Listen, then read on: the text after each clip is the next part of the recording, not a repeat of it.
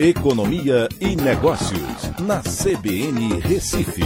Oferecimento Cicred Recife e Seguros Unimed. Soluções em seguros e previdência complementar.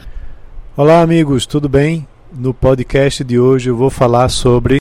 O Banco Central divulgou os dados das transações do Brasil com o resto do mundo referente ao mês de outubro e o investimento estrangeiro direto na economia brasileira atingiu o patamar de 73,95 bilhões de dólares.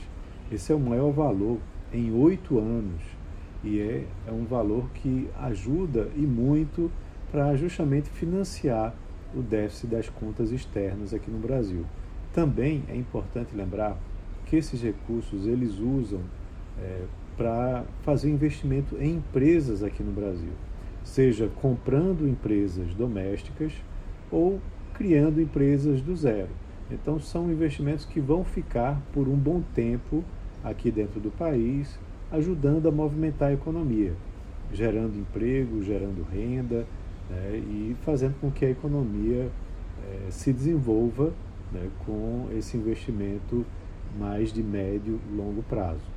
Quando você vai comparar com outros países, hoje o Brasil é o terceiro maior destino né, de investimentos estrangeiros ficando atrás somente dos Estados Unidos e da China, né, que são grandes potências mundiais.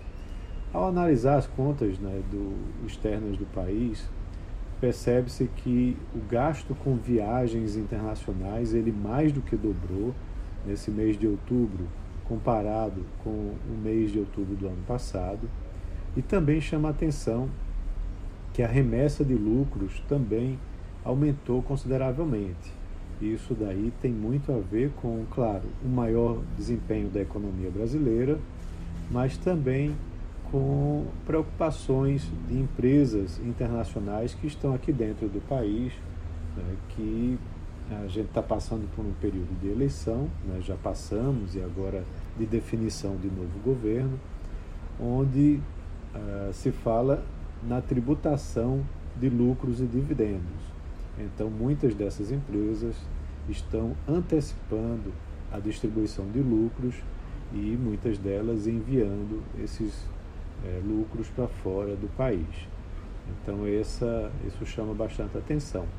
Em termos de reservas internacionais, houve uma leve redução das reservas internacionais no país no mês de julho, de outubro, mas ainda estamos num patamar bastante considerável é, com 325,5 bilhões de dólares em reservas internacionais.